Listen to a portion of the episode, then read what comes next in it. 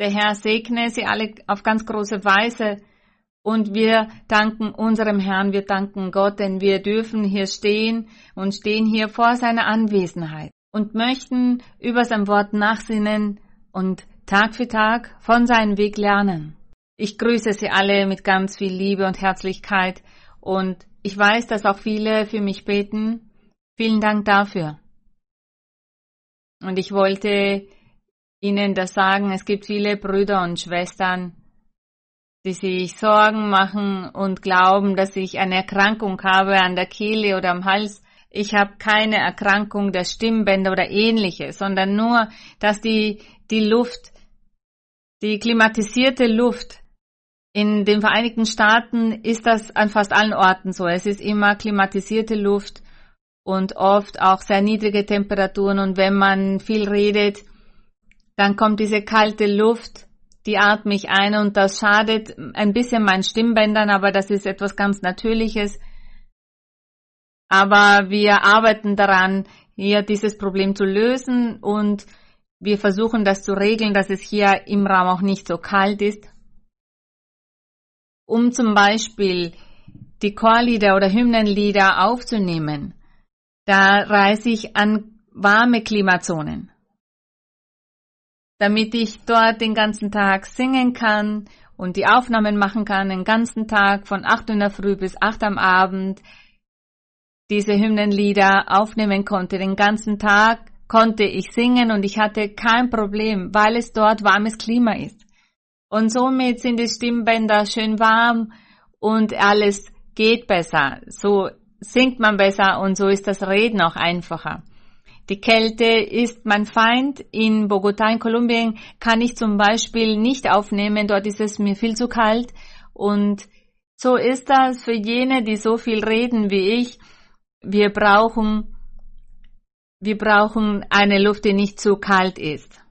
Aber ich bin auf jeden Fall sehr dankbar, dass Sie sich auch Sorgen machen und, und man hat mir geschrieben und gesagt, äh, ja, weil ich erkrankt bin an den Stimmbändern, dem ist nicht so.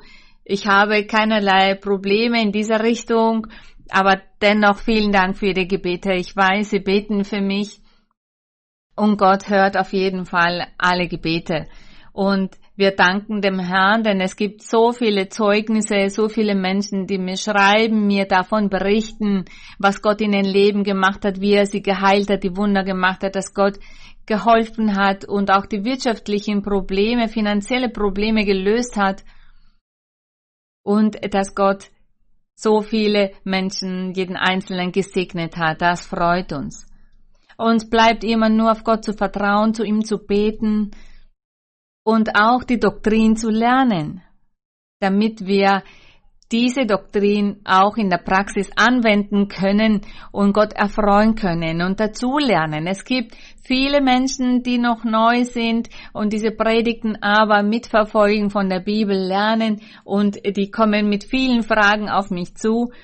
Und ich werde schrittweise all diese Fragen beantworten. Ich habe eine Liste gemacht aber auch in den Reflexionen werde ich diese Fragen beantworten, auf diese eingehen, damit Sie lernen, wie Sie auf diesen Weg sich verhalten sollen, diesen Weg, den Gott uns hier bereitet hat. Und wir werden auch heute, wie die anderen Male auch, für Gott singen. Und zwar singen wir ein Hymnenlied, die Nummer 202. Und der Titel ist Lange lebte meine Seele in Vergänglichkeit. In Vergänglichkeit bedeutet, dass bevor wir uns zu Gott bekehrten, dass wir ein Leben in der Welt führten und dem Vergnügen folgten, aber ein Vergnügen, das mit dem Bösen zusammenhängt. Es gibt ja auch ein positives Vergnügen. Und vielleicht waren einige von uns im Götzendienst und all dem, all das bezeichnet man als Vergänglichkeit der Aberglaube, der Götzendienst, der falsche Glaube und all das, was die Welt tut. Der Teufel hat nämlich der Menschheit in so vielen Jahren beigebracht, wie sie vom Weg Gottes abkommen. Und das Hymnenlied spricht davon, dass wir so viele Jahre in der Vergänglichkeit lebten, in der Unwissenheit in Bezug auf den Weg Gottes lebten Und wir singen das für den Herrn vom ganzen Herzen und wir haben Freude auch daran, an diesem Hymnenlied. Años mi alma en vanidad vivió, ignorando a quien por mí sufrió. Oh, que en el Calvario sucumbió el Salvador.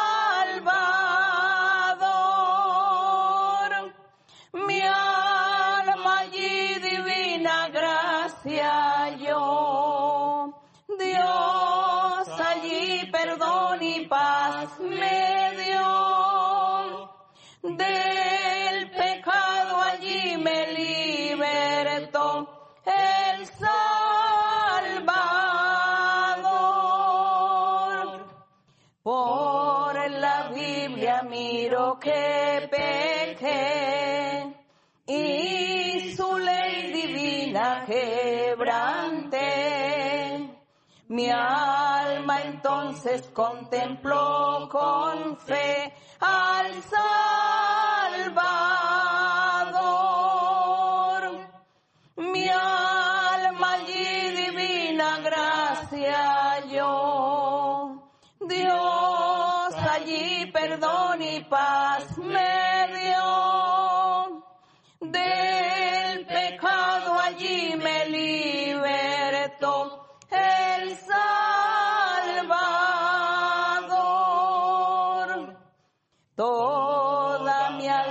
Cristo ya entregué.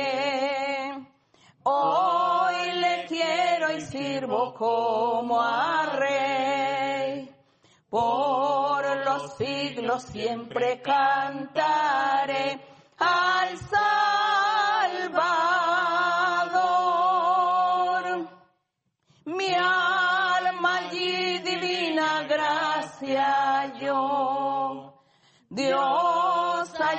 perdón y paz me dio. Del pecado allí me libertó el Salvador.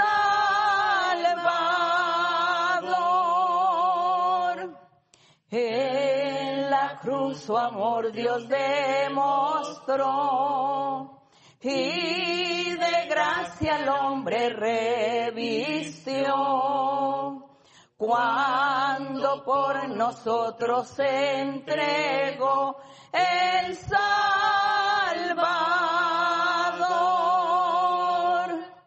Mi alma allí divina gracia yo. Dios allí perdón y paz me dio. Del pecado allí me libertó el Salvador. Ben- Gesegnet und gelobt sei der Name des Herrn. Und wir danken unserem Gott und er weiß, dass wir vom ganzen Herzen für ihn singen. Mit ganzer Freude tun wir das. Er weiß, dass wir ihn lieben. Er hat uns schon so vieles gegeben. Er hat sich uns gegenüber offenbart. Er hat sich manifestiert und hat tausende Male sein Dasein, seine Existenz uns gegenüber gezeigt. Er zeigt uns, dass er lebt, dass er etwas Reales ist. Und daher glauben wir an ihn und vertrauen auf ihn. Und heute möchten wir den Herrn auch ehren und die heutige Predigt, diese hat damit zu tun, die Gebote des Herrn zu erfüllen. Es gibt noch viele Menschen, die neu sind und die fragen, welche sind denn die Gebote des Herrn? Welche sind diese? Die Gebote des Herrn, seine Satzungen.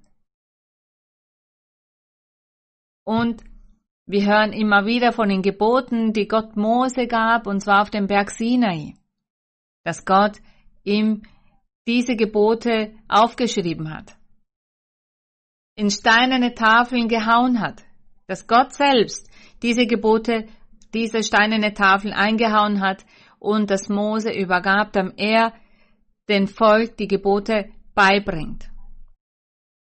Und Gott sagte, diese Gebote sollte man halten, in die Tat umsetzen, das bedeutet das Gleiche, diese Gebote anzuwenden, die Gott erteilt hat.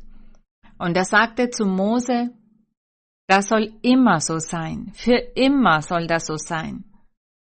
Diese Gebote haben niemals ein Ende gehabt oder eine bestimmte Zeit, dass man sagt, bis dahin sind die Gebote zu erfüllen und dann nicht mehr. Nein, die Gebote gelten für immer. Die Gebote Gottes gelten für immer. Als der Herr Jesus Christus kam, um sein Evangelium zu predigen, um vom Himmelreich zu predigen, da lehrte er nochmals die Gebote Gottes. Er lehrte das den Menschen und sagte, du sollst diese Gebote halten. Und er hat den Menschen manche ins Gedächtnis gerufen und er fragte sie auch, sag mir, welche die Gebote sind. Und die Menschen konnten diese aufsagen, sagten erste oder zweite Gebot. Und der Herr sagte, ja, diese Gebote sollt ihr halten. Aber von den Geboten, davon entspringen viele weitere Satzungen und Regeln. Und das ist genau das, was wir durch die Bibel lernen. Als der Herr Jesus Christus kam, um vom Evangelium zu predigen, das Himmelreich zu predigen, da lehrte er uns, das Gesetz Mose einzuhalten. Aber das Gesetz Mose beinhaltete auch Rituale, Tiere, die geopfert wurden, bestimmte Speisen, die sie essen sollten. Es gab reine und unreine Tiere. Manche Tiere durfte man nicht zu sich nehmen und es gab diesbezüglich auch viele andere Regeln und Anweisungen von Gott, abgesehen von den Geboten, die Gott auf dieser steinerne Tafeln gehauen hat. Und genau das werden wir uns heute ansehen. Heute sprechen wir von den Geboten. Zu einer anderen Gelegenheit werden wir uns diese Rituale und ähnliches ansehen. Wann diese begannen und wann diese ein Ende hatten. Denn all diese Rituale vom Gesetz Mose, diese hatten ein Ende. Aber die Gebote des Herrn nicht, diese haben kein Ende. Diese soll man weiterhin einhalten. Das ist das, was für das Alte Testament gilt und auch für das Neue Testament. Die Gebote haben noch immer ihre Gültigkeit. Und das werden wir uns ansehen mit den Versen, die wir heute lesen werden. Wir öffnen die Bibel im zweiten Buch Mose Kapitel 20 von 1 bis 17.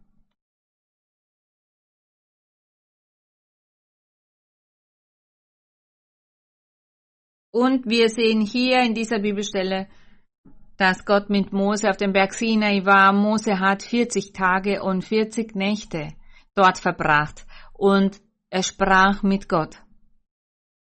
Und da manifestierte sich ihm Gott und er sagte zu Mose, schreib alles auf. Das, was der Herr ihm ansagte, sollte er aufschreiben und da gab er ihm auch die Gebote.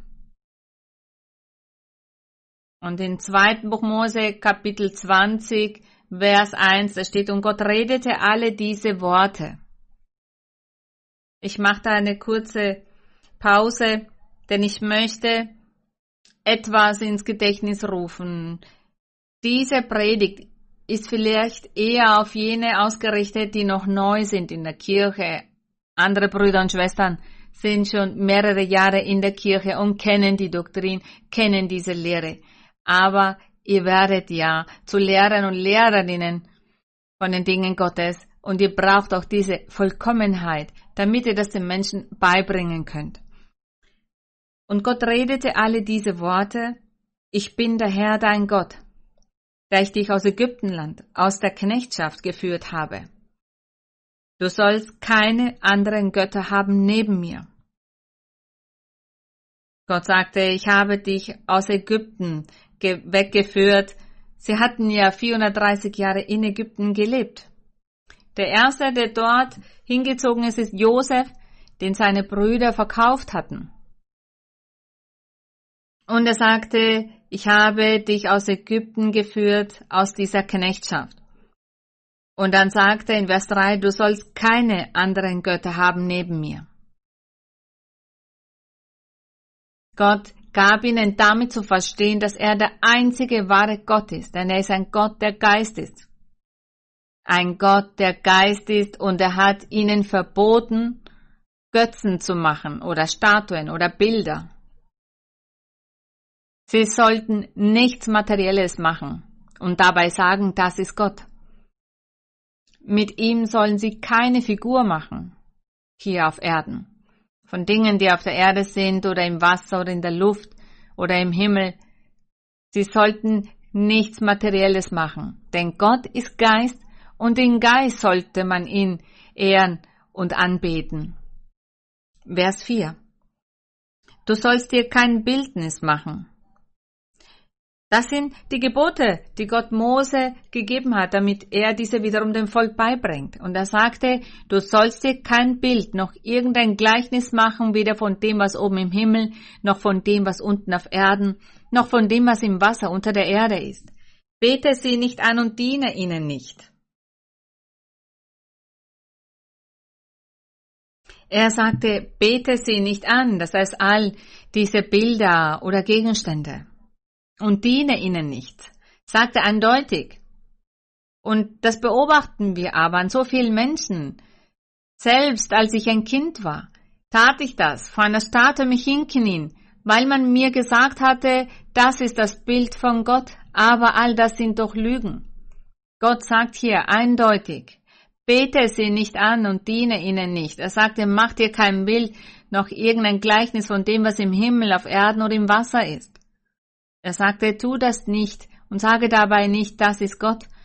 Dann sagt er, bete sie nicht an und diene ihnen nicht, denn ich, der Herr, dein Gott, bin ein eifernder Gott, der die Missetat der Väter heimsucht bis ins dritte und vierte Glied an den Kindern derer, die mich hassen. Wir sehen hier einen strengen Gott. Und im Vers 6 sagt er, aber Barmherzigkeit erweise an vielen Tausenden, die mich lieben, meine Gebote halten. Und dann sagt in Vers 7, ein weiteren, ein weiteres Gebot, du sollst den Namen deines Herrn, deines Gottes nicht missbrauchen. Denn der Herr wird den nicht ungestraft lassen, der seinen Namen missbraucht. Hier meint er ein Schwur leisten. Keiner sollte schwören und dabei lügen. Und das, was diese Person bestätigte, dass das eine Lüge ist, aber dabei im Namen Gottes schwört, damit die Menschen ihn glauben, dass die Person sagt, im Namen Gottes schwöre ich, dass ich die Wahrheit sage, aber dabei lügt diese Person. Das hatte damit gemeint, als er sagte, du sollst den Namen des Herrn deines Gottes nicht missbrauchen, denn das würde er nicht ungestraft lassen. Auch das ist ein Gebot. Und in Vers 8 ein weiteres Gebot, gedenke des Sabbattages, dass du ihn heiligst. Gott hatte einen Tag gewählt, einen physischen Tag, und zwar den Sabbat, was der Samstag ist.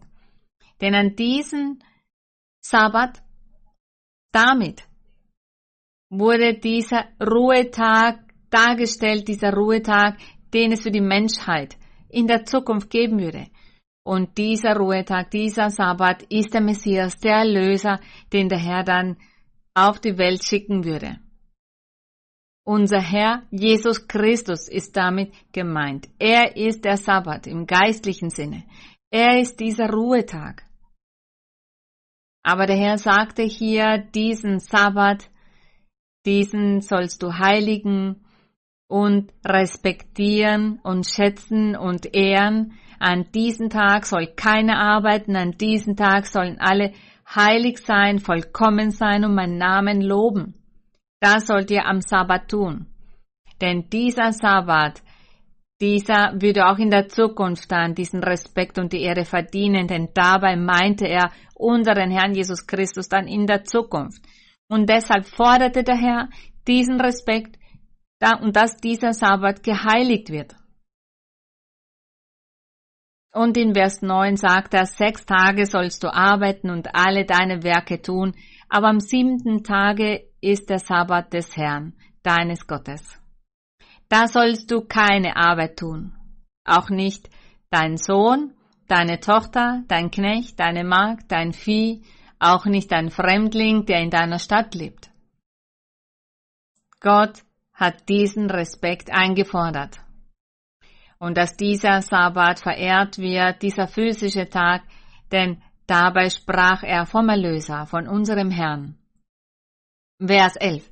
Denn in sechs Tagen hat der Herr Himmel und Erde gemacht und das Meer und alles, was darinnen ist, und ruhte am siebenten Tage. Darum segnete der Herr den Sabbattag und heiligte ihn. Genau das tat der Herr. Er segnete den Sabbattag und heiligte ihn. Diesen physischen Sabbattag.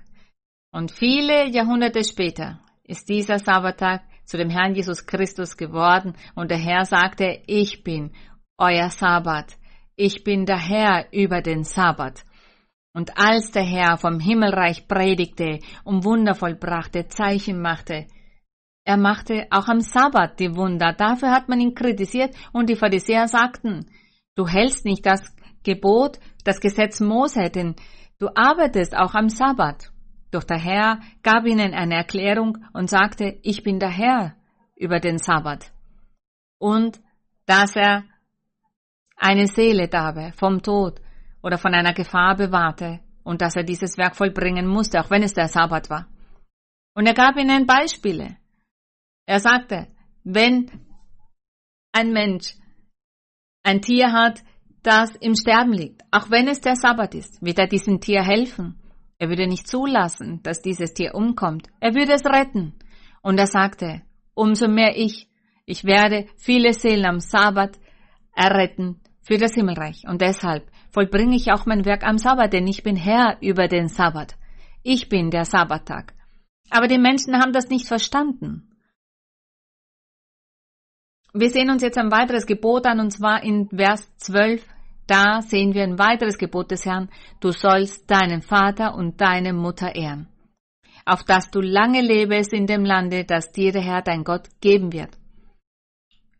Und ich würde heutzutage sagen, damit Gott die Menschen segnet, dass sie dazu auch Vater und Mutter ehren sollen. Aber heutzutage sehen wir wieder, wer der Teufel werkt. Es gibt viele Mütter und viele Väter,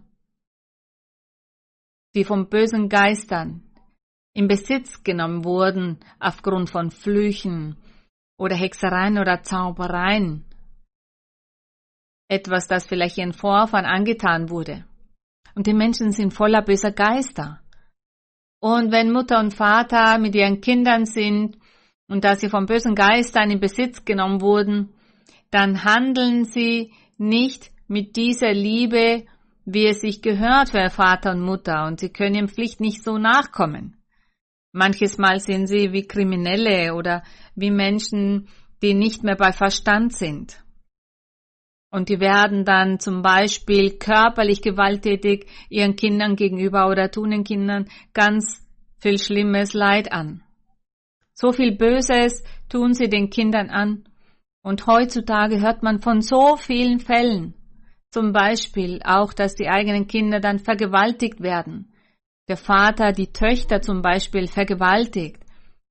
Und so vieles erzählen mir die Menschen und sagen, wie soll ich tun, um Mutter und Vater zu ehren, wo er doch ein böser Mensch gewesen ist. Er ist ein Hexer und, und hat uns alle mit einem Fluch belegt. Und, und wir haben deshalb nicht klaren Verstand.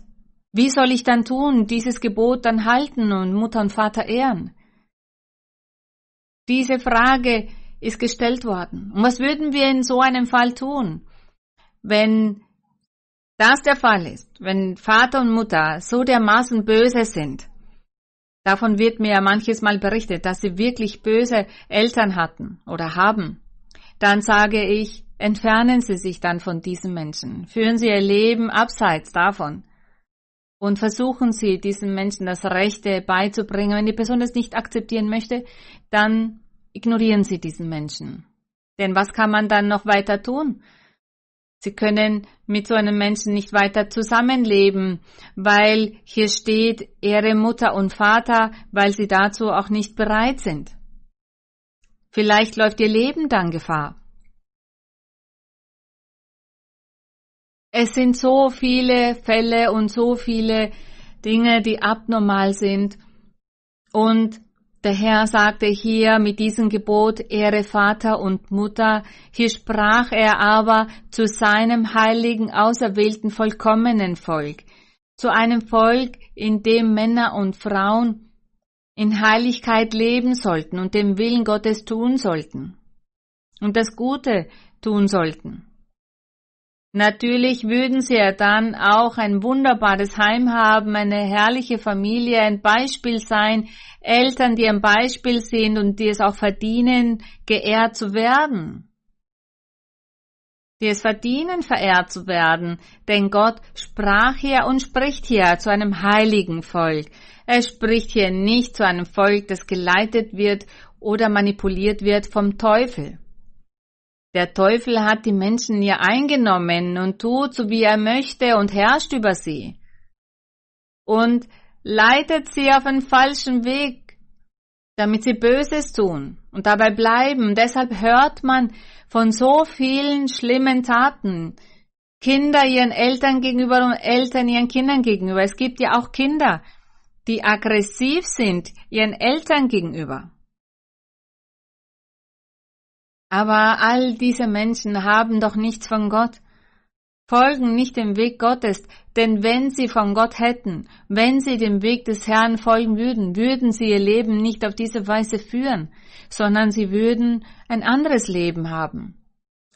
Und dieses Gebot gab der Herr zu seinem Volk. Er sagte, mein Volk soll heilig sein, soll vollkommen sein, und daher kann ich das einfordern. Ich kann fordern, dass die Kinder nicht widerspenstig und töricht sein sollen, sondern dass sie ihren Vater und Mutter ehren sollen, denn diese verdienen auch die Ehre und den Respekt. Das heißt, wir sprechen hier für diese, für jene, die ein heiliges Leben führen und die gottesfürchtig sind. Wir sprechen hier nicht von einer Gruppe Menschen, die voll böser Geister sind, vielleicht schizophren sind oder die so diagnostiziert werden. Von diesen Menschen sprechen wir nicht, denn von diesen können wir nicht fordern, dass sie Mutter und Vater ehren sollen. Den Vater oder der Mutter kann man auch nicht sagen, erziehen Sie Ihre Kinder und lieben Sie Ihre Kinder. Wenn sie diese Probleme haben, das kann man diesen Menschen nicht beibringen, denn sie haben nicht die Fähigkeit dazu, das zu verstehen und anzuwenden. Das heißt, dieser Weg ist für jene, die gottesfürchtig sind und die ein beispielhaftes Leben führen. Ein Leben, in dem sie Gutes tun, in dem die Werte zum Einsatz kommen, in dem es Werte gibt, gute Eigenschaften gibt, gute Erziehung gibt. Vielleicht auch das intellektuelle Wissen da ist, das heißt Bildung da ist. Diese können und verstehen auch das, was der Herr hier sagt, also meinte Ehre Mutter und Vater. Wir sehen auch, im Altertum war es so, dass wenn die Eltern sehr alt wurden, nicht mehr arbeiten konnten, weil sie schon zu alt dafür sind oder die Gesundheit nicht mehr haben, dann sollen die Kinder für dessen Eltern aufkommen, sich um diese Eltern kümmern. Aber da können wir nicht diese Menschen dazu zählen, die nicht bei Verstand sind. Wie soll man diesen Art von Menschen es beibringen, dass sie diese Pflichten erfüllen soll? Für diese Menschen können wir nur beten und Gott um ein Wunder bitten, damit er diese Menschen befreit, damit sie dann bei Verstand sind, damit sie klar denken können, damit man es auch dann von ihnen einfordern kann. Aber alle anderen, diese haben dieses Gebot zu erfüllen, Mutter und Vater zu ehren und auch für die Bedarfe der Eltern aufzukommen, bis diese sterben. Es soll den Eltern an nichts fehlen. Das meint er hiermit, Vater und Mutter zu ehren, auch diesen Pflichten nachzukommen. Und in Vers 13, da sehen wir ein weiteres Gebot. Und da steht, du sollst nicht töten. Du sollst nicht morden, wäre das gleiche. Du sollst einen Menschen nicht das Leben nehmen. Einen deiner Mitmenschen. Du hast nicht das Recht, einen Menschen das Leben zu nehmen. Gott ist der Einzige, der das Leben gibt und nimmt. Das bleibt bei dem Herrn. Er gibt und nimmt das Leben. Deshalb sagt er, du sollst nicht töten, das ist eine Sünde. Und es fragte jemand, wenn ich aber bei der Bundeswehr diene, soll ich bei der Bundeswehr dienen und natürlich soll man das tun, denn auch unter dem Volk Israel hatten sie ein Herr mit jungen Männern ab 25 wurde dieses Heer gebildet, denn er sagte, es würden Kriege kommen und sie mussten diesen Krieg, in diesen Krieg ziehen. Sie haben gekämpft, sie haben auch gelitten, auch in dem Land Kanan, in der Wüste, auch da führten sie Kriege. Mose musste auch da ein kleines Heer ausbilden, um dann in den Krieg zu ziehen gegen andere Könige, damit sie diese Länder durchqueren konnten, denn die wollten es ihnen verwehren. Und ein Soldat ist darauf vorbereitet und trägt Waffen.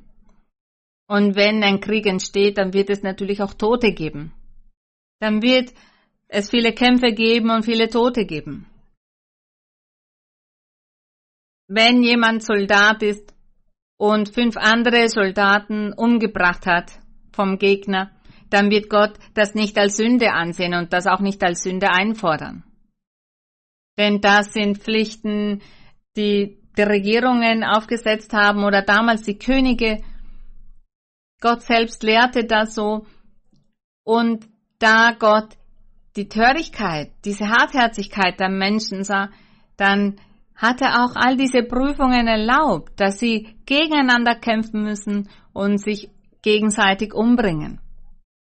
Es ist daher keine Sünde, wenn man bei der Bundeswehr dient.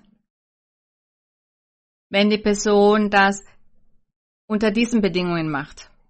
Wenn sie im Dienst ist und es einen Krieg gibt. Wenn sie aber kein Soldat sind, nicht bei der Bundeswehr sind, eine Privatperson und sie werden dann wütend, weil sie jemand beleidigt hat zum Beispiel. Und dann nehmen sie ein Messer oder eine Waffe oder ein Gewehr oder ähnliches und töten diesen Menschen, dann ist das eine Sünde und es ist auch eine Straftat. Und er sagt hier eindeutig, du sollst nicht töten. Ich sage mehrere Details dazu, damit die Menschen davon nicht verwirrt werden. Und dann sagt im Vers 14, du sollst nicht Ehe brechen. Du sollst nicht Ehe brechen, sagt er hier. Und die Menschen fragen, aber wie war das denn im Altertum? Da konnte doch ein Mann vier Ehefrauen haben oder hundert Frauen, Nebenfrauen haben. Das hat man mir gesagt und ja, das stimmt. Gott hat am Anfang erlaubt, er hat es ihnen erlaubt, mehrere Frauen zu haben. Wahrscheinlich auch, weil die Erde noch bevölkert werden musste. Aber Gott hat dennoch gesagt, dass man die Ehe respektieren sollten. Die Nebenfrauen der Männer, auch diese, mussten respektiert werden. In der Bibel sehen wir, dass manche zwei Ehefrauen hatten und ungefähr vier Nebenfrauen. Und dann kam einer und hat mit einer seiner Nebenfrauen geschlafen. Damit hat die Person Ehebruch begangen. Denn die Person, die mit der Nebenfrau geschlafen hat, da hätte sie eigentlich respektieren sollen. Denn diese Frau gehörte den anderen. Und diese Nebenfrau durfte auch keinen anderen Mann haben und keiner durfte mit ihr schlafen. Denn sonst ist das Ehebruch gewesen. Das musste respektiert werden. Aber mit der Zeit zum Beispiel, wir sehen in der Geschichte, dass Salomo 700 Nebenfrauen hatte. Wenn jemand mit einer von diesen 700 Nebenfrauen geschlafen hätte, dann wäre das Ehebruch gewesen. Und dafür gab es auch eine Strafe zu jener Zeit. Denn diese 700 waren Nebenfrauen von Salomo, die gehörten nur ihm, keiner durfte mit einer dieser Frauen schlafen. Keiner konnte dann sagen, ach, er hat eh so viel Frauen. Das wäre dann Ehebruch gewesen. Und er sagt hier, du sollst nicht Ehe brechen. Aber als dann der Herr Jesus Christus kam, um vom Himmelreich zu predigen, das Wort des Herrn zu predigen, da hat er diese Gewohnheit, diese Gewohnheit abgeschafft. Die Gewohnheit, dass ein Mann mehrere Frauen haben durfte. Der Herr Jesus, er hat in seinem Evangelium gelehrt, dass ein Mann nur eine Frau haben soll. Der Herr sah, dass die Welt schon zu Genüge bevölkert war und er sagte, nun muss das geregelt werden. Er sagte, jeder Mann soll nur eine Frau haben. Ehemann von nur einer Frau sein. Es ist nicht mehr erlaubt, dass er zwei, drei Frauen hat und mehrere Nebenfrauen. Nein, er sagte eine Ehefrau. Und wir leben ja jetzt in, in dem Zeitalter vom Evangelium. Seit über 2000 Jahren leben wir im Evangelium des Herrn Jesus im Himmelreich. Er hat ja diesbezüglich gelehrt. Und heutzutage darf ein Mann nur eine Ehefrau haben. Und wenn dieser Mann, wenn er eine Ehefrau hat und dennoch eine andere Frau aufsucht, eine Nebenfrau, wie die Bibel es bezeichnet, heutzutage wird das die Geliebte genannt oder an anderen Orten die andere oder ich weiß nicht, welche Namen die Menschen dem geben. Aber wir bezeichnen es, wie es hier in der Bibel steht, eine Nebenfrau. Und wenn dieser Mann eine Nebenfrau sucht, dann bricht er damit die Ehe. Dann ist das Ehebruch. Warum Ehebruch? Weil er damit seine Ehe bricht, weil er eine Ehe führt mit einer Frau, diese Frau nicht respektiert, sondern eine andere aufsucht, um mit ihr zu schlafen. Das ist Ehebruch. Und Unzucht bedeutet, dass man mehrere Partner, Partnerinnen hat dass man mit mehreren Partnern schläft, nicht verheiratet ist, sondern hier mit jemandem zusammen ist, dann mit einem anderen, dann mit dem nächsten und nach einigen Monaten wieder eine andere Person und mit jeder Person geht dieser Mensch ins Bett und hat auch eine intime Beziehung. Das ist Unzucht. Aber wenn die Menschen heiraten, dann haben sie eine Ehe, dann gehen sie auch diesen Eid ein dann ist das eine Ehe und wenn der Mann oder die Frau dann einen anderen Partner, andere Partnerin sucht, dann ist das Ehebruch.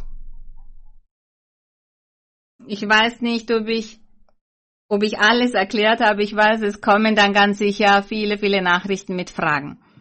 Vers 15, ein weiteres Gebot des Herrn. Er sagt, du sollst nicht stehlen. Das wissen Sie ganz sicher, was es bedeutet, nicht zu stehlen. Das wissen Sie, was es bedeutet. Fremdes Gut zu nehmen, jemanden etwas wegnehmen, egal ob Essen oder Geld oder ähnliches.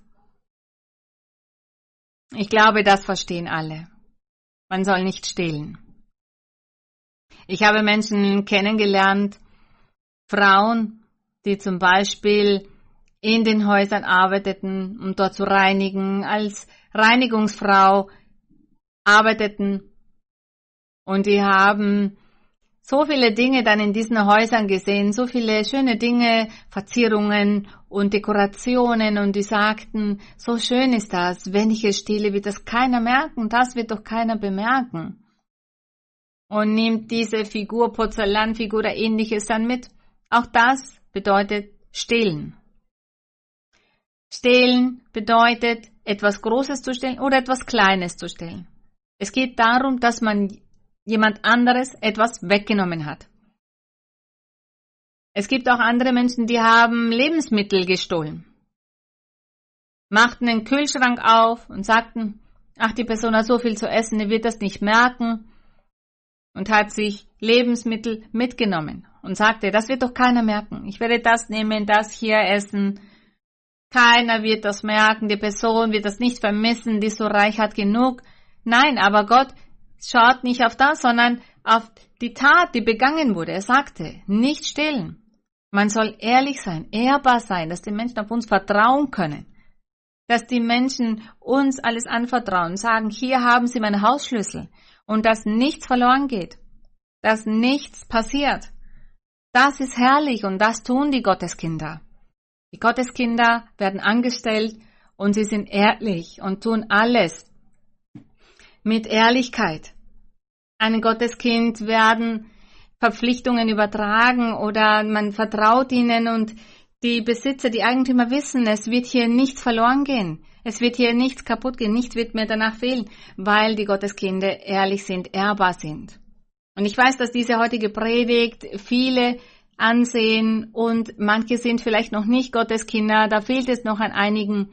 Andere sind schon Gotteskinder, weil sie dieses Leben für den Herrn so führen. Das in Bezug auf das Stehlen. Und es hat mich einmal jemand gefragt und äh, sagte, Schwester, mein Ehemann und ich, wir führen ein Unternehmen und er gibt mir Geld für all die Ausgaben, die wir zu Hause haben und ich zahle alles, versuche alles, abzudecken, aber dann fehlt es mir immer an etwas. Es fehlt mir an Geld. Und ohne dass mein Mann es merkt oder weiß, nehme ich etwas von dem Unternehmen, um zu Hause all die Kosten abzudecken. Und fragte, bedeutet das zu stehlen? Ich sagte, ja, das ist stehlen, denn Sie müssen ihm doch sagen, dass es sich nicht ausgeht mit dem, was er Ihnen zur Verfügung stellt. Denn er, er führt ja seine Buchhaltung und es wird ihnen dann woanders fehlen, wenn sie immer von dem Unternehmen Geld nehmen. Das heißt, auch das würde stehlen bedeuten. Dinge, die so einfach sind und die Schwester sagte, aber das ist doch für all die Ausgaben. Ja, aber die Person rechnet mit diesem Geld, das sie nehmen. Berechnet das mit ein und wird dann später merken, dass es woanders fehlt. Ich weiß nicht, welche anderen Beispiele wir da geben könnten. Stehlen, jemanden etwas wegnehmen, auch wenn es nur einen geringen Wert hat, zum Beispiel ein Cent oder eine Million oder Tausende. Die Sünde ist die gleiche. Gott würde nicht sagen, das ist eine kleine Sünde, die du begangen hast, es war nur ein Cent und bei dem anderen, der Tausende gestohlen hat, sagt er, das ist eine große Sünde. Nein. Die Sünde ist gleich. Beide haben gleich viel gesündigt. Der ein Cent gestohlen hat oder Tausende gestohlen hat. Das sind die Gebote des Herrn und diese Gebote sind auch heute gültig. Der Herr gab sie hier Mose. Aber auch heutzutage im Evangelium des Herrn Jesus Christus sind diese gültig. Der Herr sagt, haltet die Gebote. Und er sagt dann in Vers 16, du sollst nicht falsch Zeugnis reden, wider deinen Nächsten. Ein weiteres Gebot.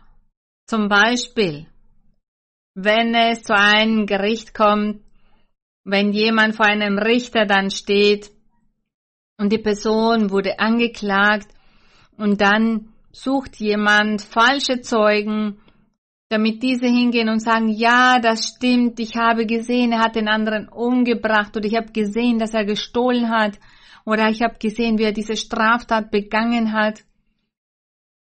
Aber Tatsache ist, dass das alles gelogen ist, weil die Person dafür bezahlt wurde, um falscher Zeuge zu sein.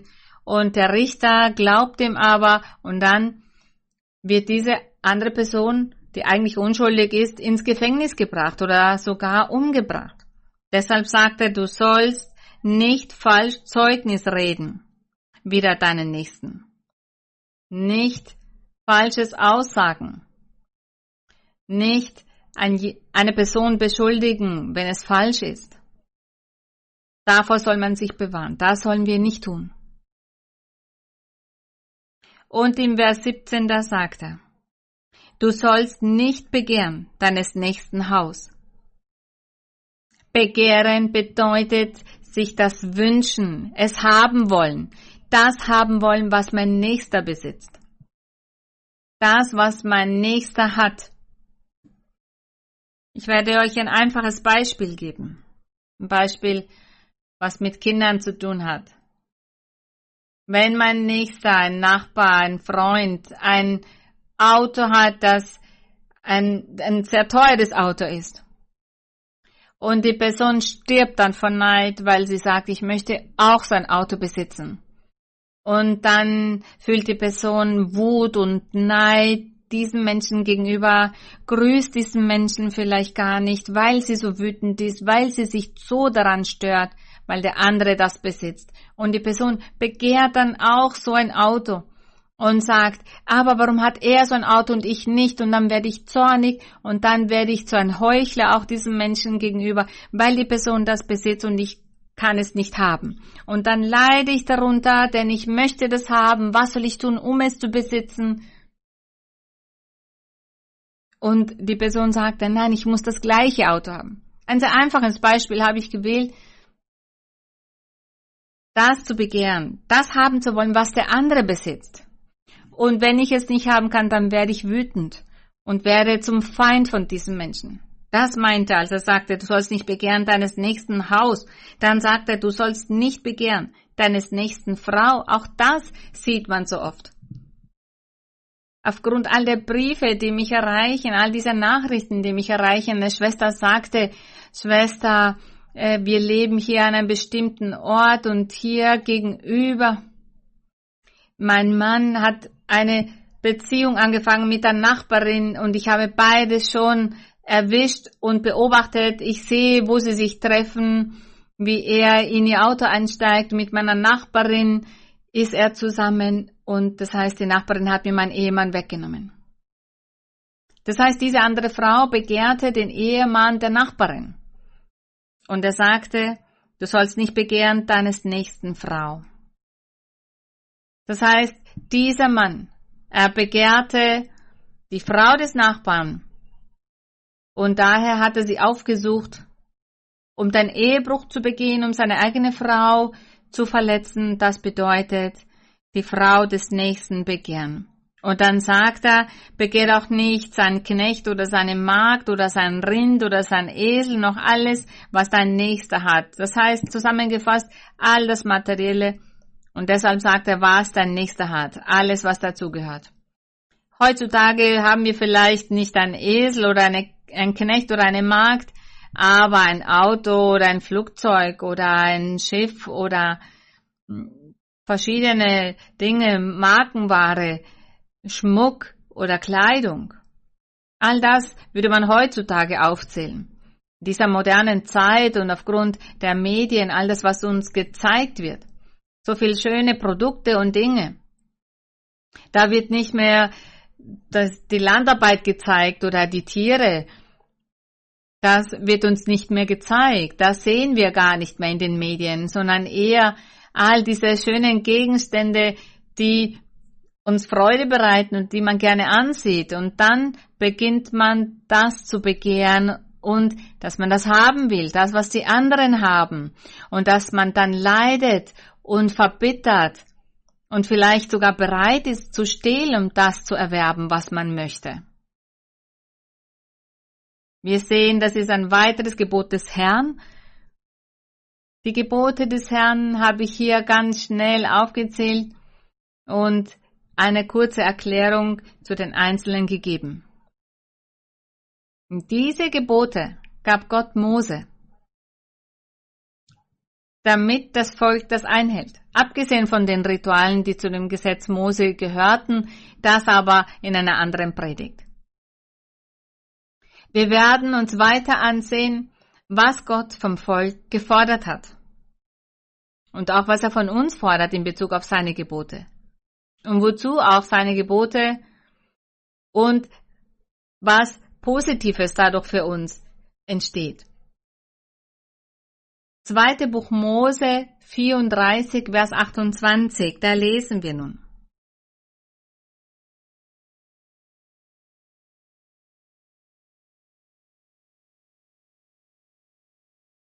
In Vers 27 sagt er, und der Herr sprach zu Mose, Schreib dir diese Worte auf, denn aufgrund dieser Worte habe ich mit dir und mit Israel einen Bund geschlossen.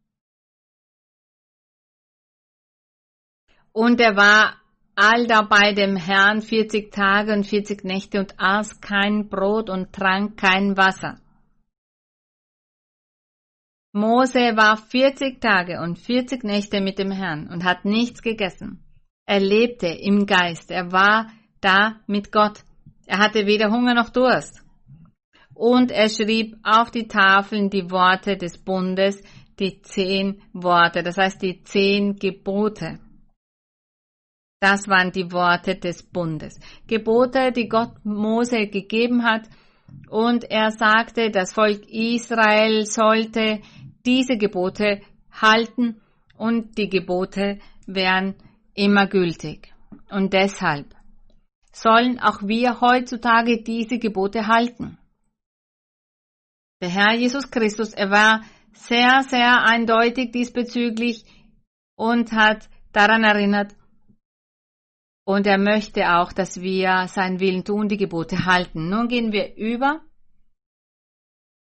zu dritten Buch Mose.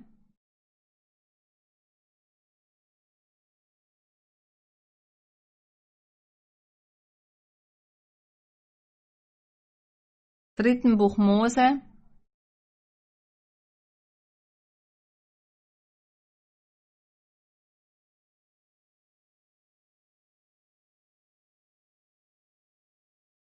Er geht hier ein auf die Folgen, wenn man die Gebote des Herrn nicht hält.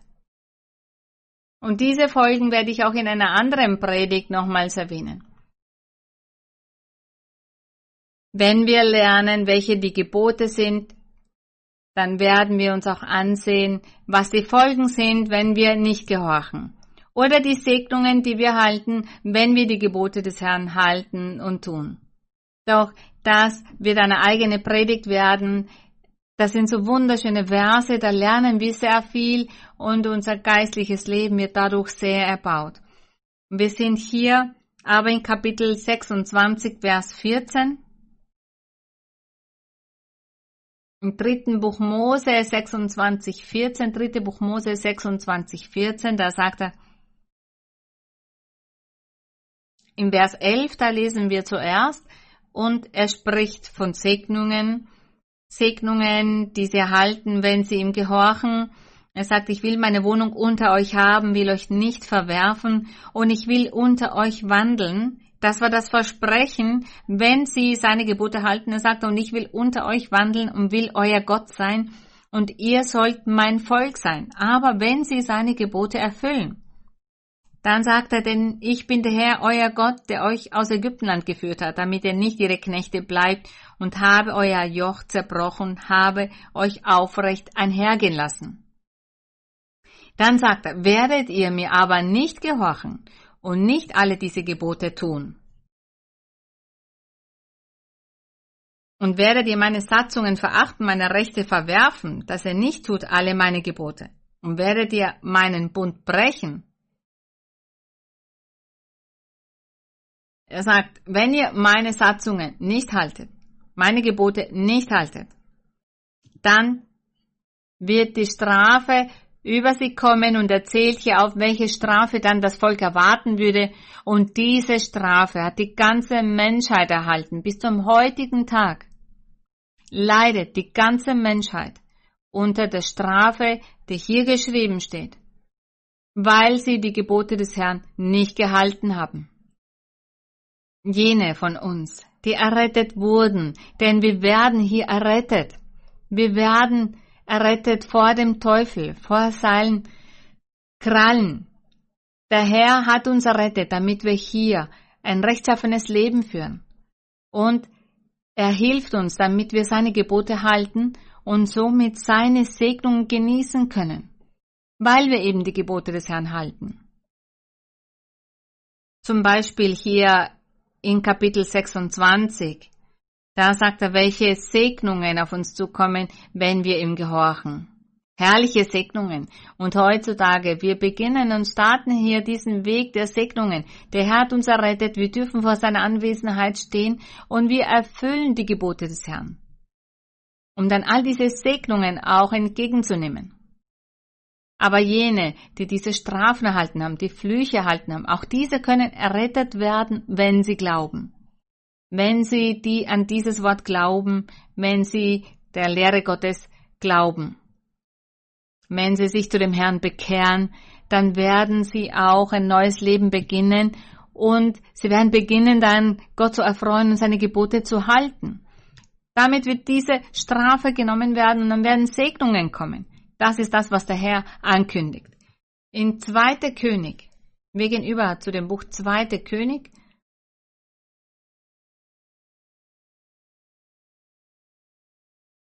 Kapitel 17. 2. Könige 17. Wir sprechen ja heute von den Geboten des Herrn. 17, Vers 9.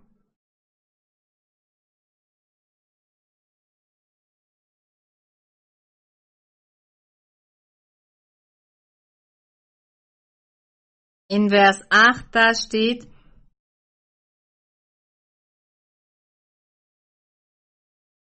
er sagte, dass das Volk auch gefangen genommen wurde von den Assyrern, glaube ich. Ja, es waren die Assyrer. Und der Herr sagte, warum? Warum sie gefangen genommen wurden?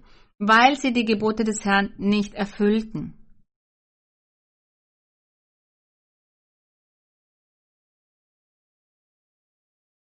Und hier in Vers 8 sagt er, und wandelten, das heißt, das Volk wandelte nach den Satzungen der Heiden, anstatt nach den Satzungen des Herrn zu wandeln. Sie wandelten nach den Satzungen der Heiden, das bedeutet diese Götzenanbetung. Und er sagte weiter, die der Herr vor Israel vertrieben hatte und taten wie die Könige von Israel. Und die Israeliten ersannen, was nicht recht war gegen den Herrn, ihren Gott. So dass sie sich Höhen bauten in allen Orten. Diese Höhen galten den fremden Göttern, all diesen Statuen und Bildern. Und er sagt weiter, von den Wachtürmen bis zu den festen Städten und richteten Steinmale auf und Aschera-Bilder auf allen hohen Hügeln und unter allen grünen Bäumen. Das heißt, wir sehen, sie haben nicht den Willen Gottes getan, sie haben die Gebote des Herrn nicht gehalten. Und hier haben sie gegen das erste Gebot verstoßen, als der Herr sagte, macht von, aus mir keine Figur, betet diese Figuren nicht an. Sie haben aber all diese Sünden begangen. Wenn wir das gesamte Kapitel lesen würden, würden wir sehen, was sie getan haben, was sie taten und womit sie Gott beleidigten und wie sie von den Geboten des Herrn abkamen. Sie haben diese nicht erfüllt, sie haben Gott nicht gehorcht, sie haben Gott auch nicht geglaubt und haben seine Gebote nicht eingehalten. Deshalb wurde der Herr so zornig. Er wurde wütend auf das Volk Israel im Altertum. Psalm Nummer 19. Wir gehen über zum Psalm Nummer 19.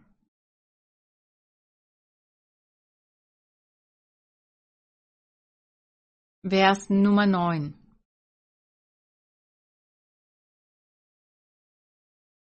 Psalm 19, Vers 9. Im Vers 8, da sagt er, das Gesetz des Herrn ist vollkommen. Das Gesetz des Herrn ist vollkommen und erquickt die Seele. Das heißt, diese Seele bekehrt sich zu dem Herrn. Wenn ein Mensch die Gebote des Herrn hört und im Herzen aufnimmt und sich wünscht, den Willen Gottes zu tun, dann beginnt Gott diesen Menschen zu verändern, dieses Herz zu verändern. Und diese Person bekehrt sich dann. Das heißt, nachdem diese Seele voller Sünden und Bosheit war, diese bekehrt sich dann zu den Guten, zu den Rechtschaffenen. Und er sagt, das Zeugnis des Herrn ist gewiss und macht die Unverständigen weise. Vers 9. Die Befehle des Herrn sind richtig. Das heißt, die Gebote des Herrn sind richtig und erfreuen das Herz. Die Gebote des Herrn sind lauter und erleuchten die Augen. Er sagt, die Gebote des Herrn, das Wort des Herrn ist lauter und vollkommen. Und es leuchtet, es erleuchtet die Seele und schenkt den Menschen Frieden, schenkt den Menschen Freude und Segnung. All das tut das Wort des Herrn. Nun im Psalm 89. Psalm Nummer 89. Vers 31.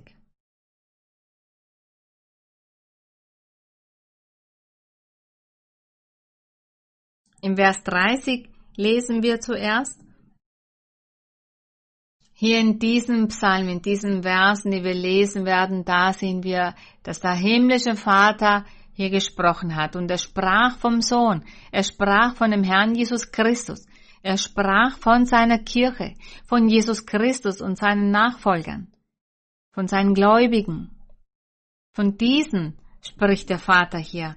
Und im Vers 30, da sagt er von dem Herrn Jesus Christus, ich will ihm ewiglich Nachkommen geben. Die Nachkommen des Herrn Jesus Christus, jene, die ihm folgen. Und er sagte,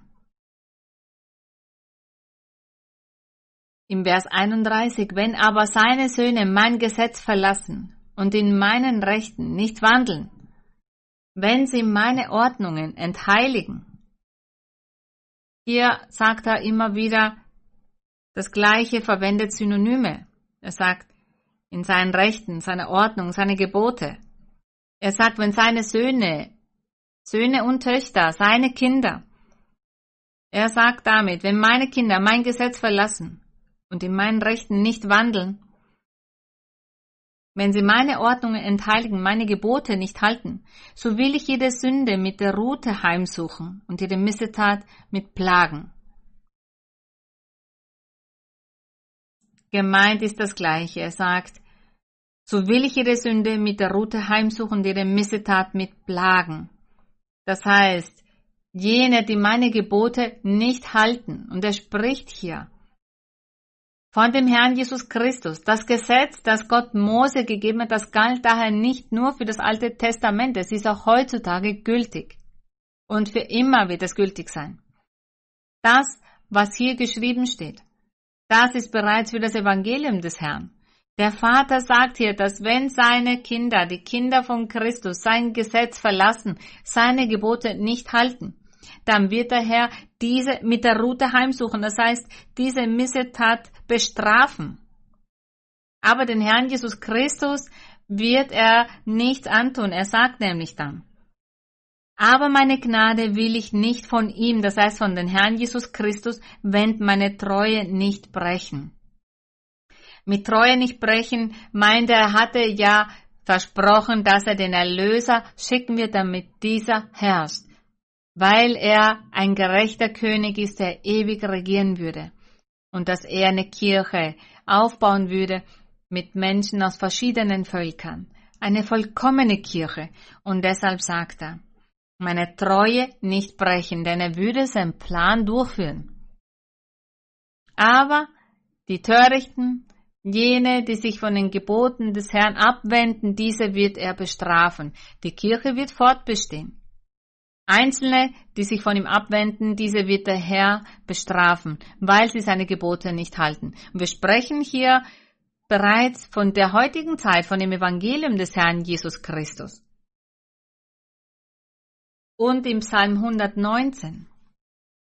Da lesen wir nun Psalm 119, Vers 15. Psalm 119, Vers 15. Hier in diesem Psalm 119, da wird immer wieder von den Geboten, von den Satzungen des Herrn gesprochen, von seinem Zeugnis, von den Satzungen, von seinem Gesetz, von dem Weg des Herrn. Er spricht immer wieder von dem gleichen.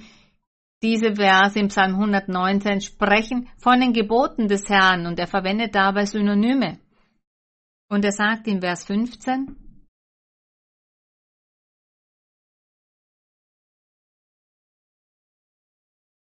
Er sagt in Vers 16, ich habe Freude an deinen Satzungen und vergesse deine Worte nicht. Das sagen die Gotteskinder. Das sagt der Herr und seine Kinder, seine Gläubigen, das heißt wir. Und wir sagen zu dem Herrn, mein Herr, ich habe Freude an deinen Satzungen und vergesse deine Worte nicht. Er sagt, ich werde diesbezüglich forschen, diese suchen. Und diesem Weg werde ich folgen, diesem Weg, den du mir bereitet hast. Denn deine Gebote sind wahr und deine Gebote werden mich zum ewigen Leben führen. Genau das sagen wir dem Herrn. Und nun in Vers 105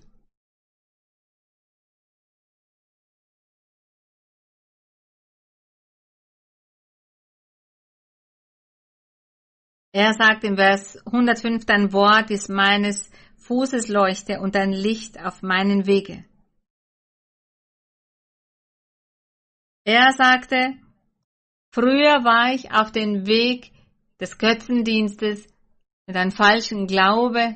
Man hat mir auch beigebracht, an heiligen Figuren zu glauben. Es gab viele Heilige oder Jungfrauen oder Statuen, Bilder. Und das hat man mir beigebracht und dabei gesagt, das ist Gott. Das ist ein Weg, der voller Lügen ist. Und ich danke Gott, dass er mich auf diesen Weg der Wahrheit gebracht hat.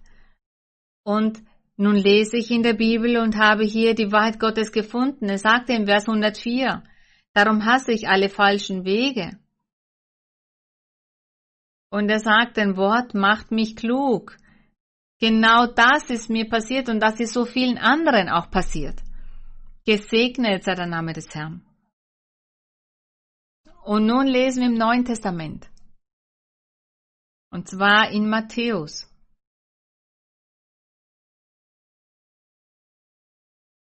Matthäus Kapitel 5 im Neuen Testament. Matthäus 5, Vers 19.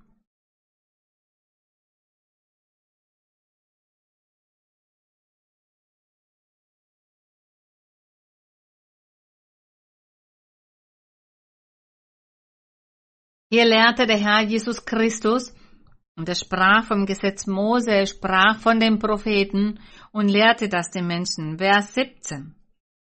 Matthäus 5, Vers 17 werden wir zuerst lesen. Ihr sollt nicht meinen, dass ich gekommen bin, das Gesetz oder die Propheten aufzulösen. Ich bin nicht gekommen, aufzulösen. Er sagte, ich bin nicht gekommen, das Gesetz aufzulösen sondern zu erfüllen. Das Gesetz zu erfüllen.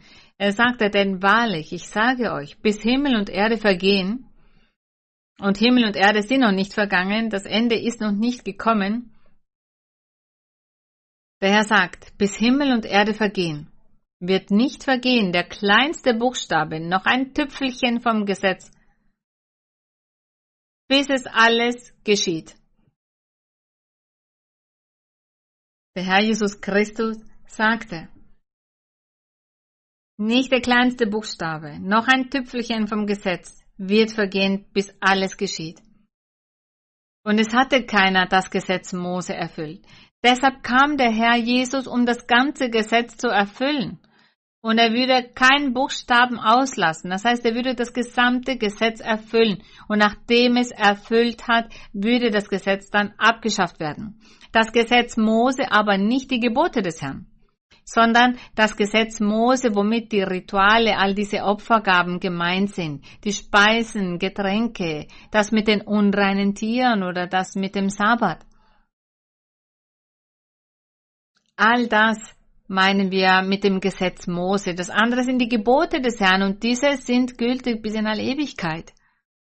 Diese bleiben bis, bis alles nicht mehr besteht. Der Herr Jesus Christus sagte, das Gesetz Mose wird ein Ende nehmen, wenn sich alles erfüllt. Ich bin nicht gekommen, um abzuschaffen, sondern er brachte ein neues Zeitalter für die Menschen, damit die Menschen die Erlösung erlangen. Aber die Gebote bleiben gültig. Und im Vers 19. Wenn nun eines von diesen kleinsten Geboten auflöst, die Gebote zu den Ritualen von Mose gehörten große und kleine Dinge, zum Beispiel die Menschen mussten sich waschen, saubere Kleidung anziehen am Sabbat, und sie mussten bestimmte Rituale einhalten, um den Tempel betreten zu dürfen. Oder wenn die Frau ein Kind bekommt, auch da, dafür gab es auch Gesetze. Das meinte er mit diesen kleinsten Geboten. Aber auch diese sollten sie halten damals. Und er sagte, ihr lasst kleine Gebote beiseite und sagt dabei, dass das nicht wichtig ist und ihr erfüllt nicht das gesamte Gesetz. Deshalb macht ihr es nicht richtig und daher bin ich da, um das ganze Gesetz zu erfüllen. Und er sagte, wenn nun eines von diesen kleinsten Geboten auflöst und lehrt die Leute so, wir sprechen hier nicht von den Geboten des Herrn, sondern von den damaligen Ritualen, die zu dem Gesetz Mose gehörten. Und er sagte, und lehrt die Leute so, der wird der Kleinste heißen im Himmelreich. Wer es aber tut und lehrt, der wird groß heißen im Himmelreich. Denn er sagt, damit hast du die Fähigkeit, das ewige Leben zu erlangen, weil du alles erfüllst, weil du es erfüllst. Der Herr Jesus sagte, denn weil du nun an mich glaubst, erfüllst du alle Gebote und alle Satzungen. Du hast sie erfüllt und daher werde ich dich dafür belohnen. Denn nun wirst du das ewige Leben erlangen, weil du all das erfüllt hast. Da sagt der Herr, und daher sollen wir heutzutage auch die Gebote des Herrn halten. Und zu den Werten, zu den Geboten gehören auch alle Werte. All diese positiven Eigenschaften, all die Tugenden gehören dazu. Und der Heilige Geist, der hilft uns, dass wir vollkommen werden und dass wir leuchten, dass diese Gebote in unserem geistlichen Leben leuchten. Wenn wir die Gebote halten, dann bewirkt der Heilige Geist, dass wir leuchten, egal wo wir hinkommen. Das heißt, dass wir ein gutes Beispiel sind, ein gutes Zeugnis haben, dass die Menschen uns bewundern, unsere Lebensweise bewundern, unsere Ehrlichkeit, unsere Ehrbarkeit, Rechtschaffenheit. Und dabei erfüllen wir die Gebote des Herrn. Das möchte der Herr. Genau das sollen wir heutzutage tun, die Gebote des Herrn halten. Nun Matthäus 19, wir gehen über zu Kapitel 19, Vers 7. Matthäus 19, Vers 7.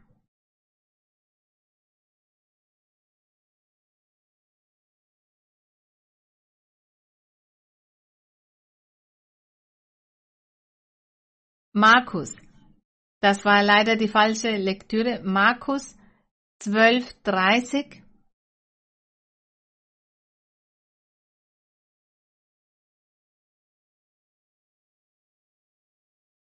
Markus 12, 30.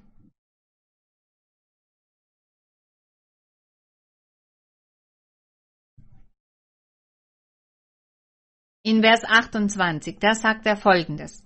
Und es trat zu ihm einer von den Schriftgelehrten, der ihnen zugehört hatte, wie sie miteinander stritten. Und als er sah, dass er ihnen gut geantwortet hatte, fragte er ihn, welches ist das höchste Gebot von allen? Jesus aber antwortete ihm, das höchste Gebot ist das. Höre Israel, der Herr, unser Gott, ist der Herr allein, das heißt nur ein Gott. Und du sollst den Herrn, deinen Gott, lieben von ganzem Herzen, von ganzer Seele, von ganzem Gemüt und von allen deinen Kräften. Das ist das wichtigste Gebot und das andere ist dies, du sollst deinen Nächsten lieben wie dich selbst. Es ist kein anderes Gebot größer als diese. Er sagt, das sind die wichtigsten Gebote. Warum sagte der Herr zu ihm, dass das die wichtigsten Gebote sind? Ja, denn eine Person, die Gott vom Herzen liebt, mit ganzer Seele, mit ganzer Kraft liebt, diese Person erfüllt auch alle anderen Gebote. Denn Gott zu lieben bedeutet, Gott wohlgefällig zu sein, ihn zu gefallen, ihn zu erfreuen. Wie erfreue ich meinen Gott? Was soll ich tun, um Gott zu erfreuen?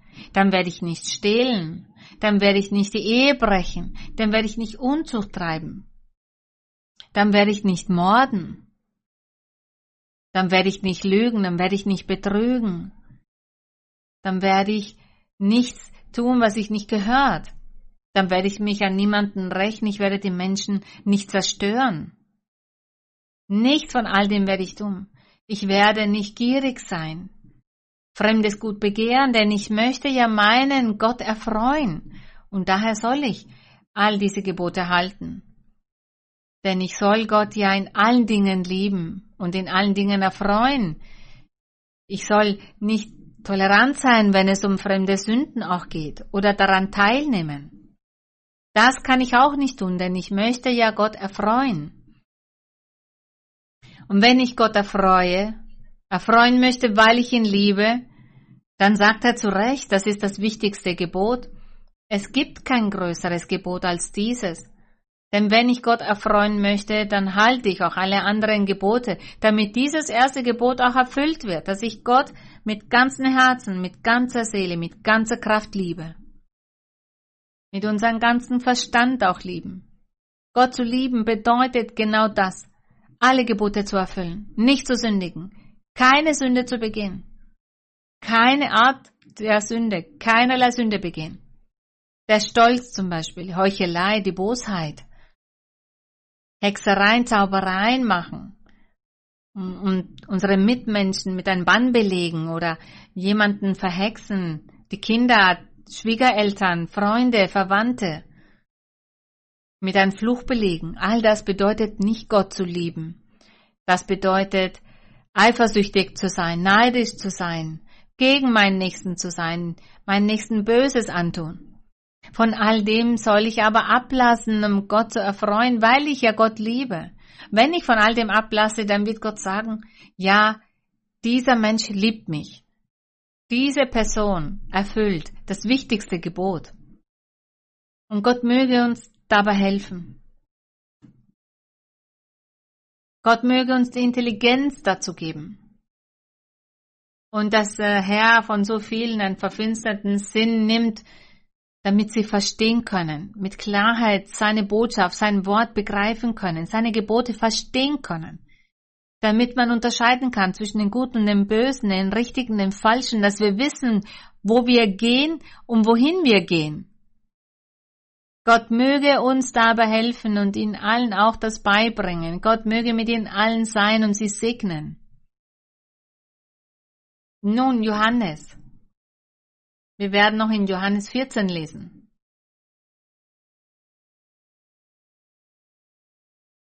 Johannes Kapitel 14.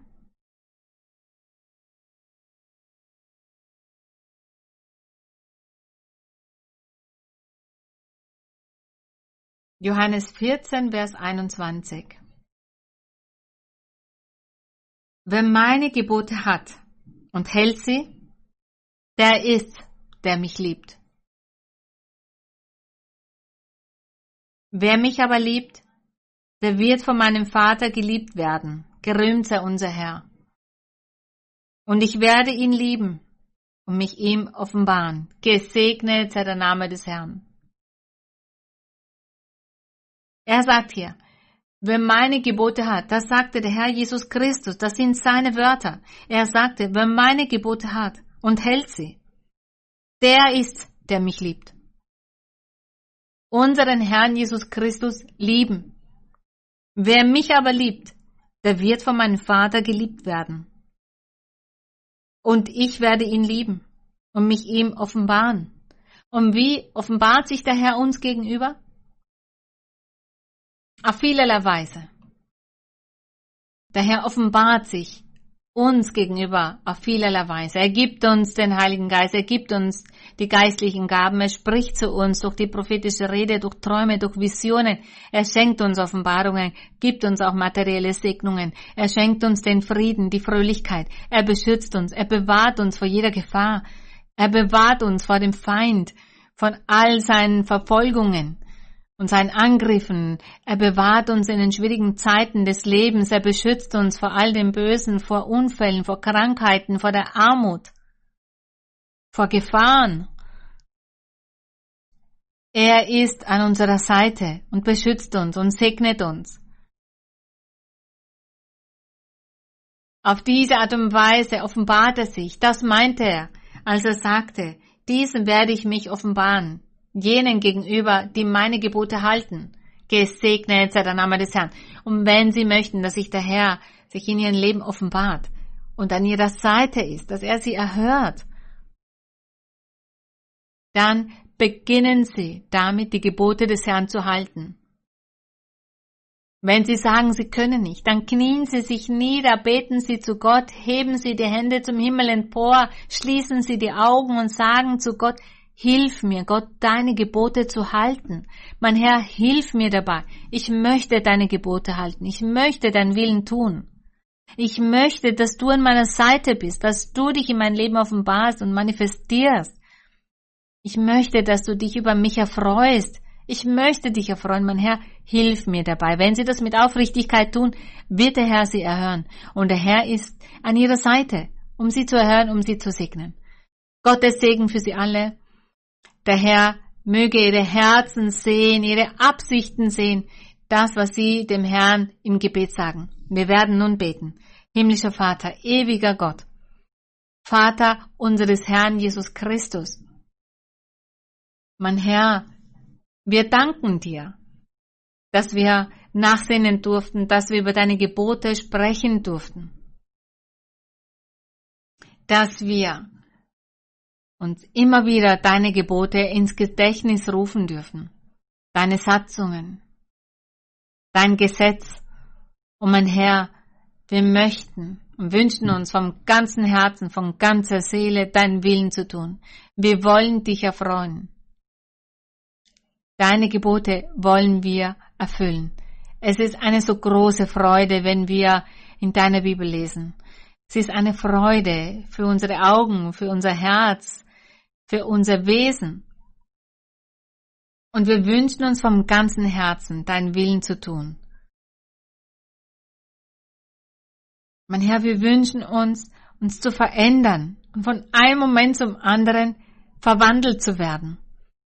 Wir möchten uns sofort zu dir bekehren und deinen Willen tun. All diese Wunder an deiner Seite erleben zu dürfen deine Anwesenheit hier in unserem Leben zu fühlen. Du sagst, du wirst dich uns dann offenbaren. Aber hilf uns, mein Herr, dabei deine Gebote zu halten. Hilf uns, deinen Willen zu tun. Hilf uns, dich zu erfreuen. Denn wir wollen alles tun, was dich erfreut. Denn du bist ein lebendiger Gott. Dich exist du existierst Du bist eine Realität, du bist die Wahrheit. Deshalb glauben wir an dich und deshalb vertrauen wir auf dich und hoffen auf dich. Danke, Vater. Die Lobpreisung darum, die Ehre sind für dich. Wir beten dich an. Wir rühmen dich. Für dich ist die Lobpreisung, die Verehrung für alle Zeiten und im Namen deines Sohnes Jesus Christus. Wir danken dir, Vater. Und mein Herr, in diesem Moment bitte ich dich auch, dass du deine mächtige Hand ausstreckst und Wunder machst, Zeichen machst. Und dass du heilst und befreist. Dass du die Seele reinigst, den Körper auch reinigst. Dass du die Gedanken reinigst, mein Herr. Nimm all die Verfinsterung von den Sinnen der Menschen. Zerstöre die Sklaverei, Zerstöre all diese Fesseln, reinige und befreie, nimm Hexereien und Zaubereien, nimm jeden Fluch des Teufels, zerstöre das Werk des Feindes. Befreie alle, die gebunden sind durch den Teufel. Befreie all jene, die gequält werden durch böse Geister, durch unreine Geister und nimm, mein Herr, auch jede Krankheit, die unheilbar ist, die die Mediziner nicht behandeln können, nicht nehmen können. Doch du hast die Macht dazu, das zu tun. Du kannst jede Krankheit nehmen und heilen und befreien. Wir danken dir, mein Herr. Sei gnädig mit jedem Menschen, egal welchen Alters, mit den Kindern. Heiliger Vater, dass auch die Kinder dein Wort, dein Weg kennenlernen, dir folgen und dich loben, dich anbeten, denn du bist dessen würdig. Ich danke dir, Vater. Erhöre die Bitten von jedem Einzelnen. Sieh ihre Wünsche, das, was sie sich wünschen. Sie brauchen, dass du ihnen bei der Lösung von so vielen Dingen hilfst. Ich danke dir, Vater, im Namen deines geliebten Sohnes, Jesus Christus. Wir singen nun für den Herrn die Herrlichkeit des Herrn. La gloria de Jehová cayó en el Sinaí y aquel monte temblaba porque Dios estaba allí. La gloria de Jehová cayó en el Sinaí y aquel monte temblaba porque Dios estaba allí. Dios estaba allí, Dios estaba allí. Y aquel monte temblaba porque Dios estaba allí.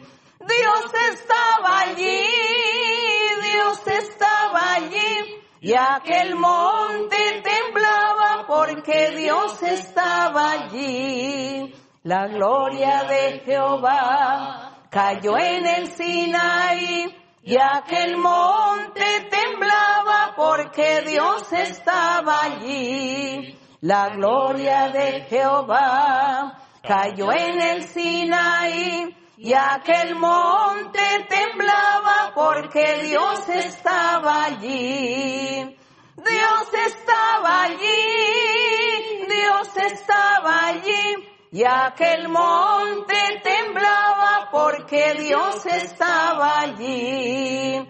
Dios estaba allí, Dios estaba allí y aquel monte temblaba porque Dios estaba allí. Bendito el nombre del Señor. Gesegnet sei der Name des Herrn. Wir danken dem Herrn. Gottes Segen für Sie alle. Ich liebe Sie alle vom ganzen Herzen. Der Herr möge immer bei Ihnen sein. Vielen Dank. Ich grüße ganz herzlich die Kinder. Vielen Dank und Gottes Segen.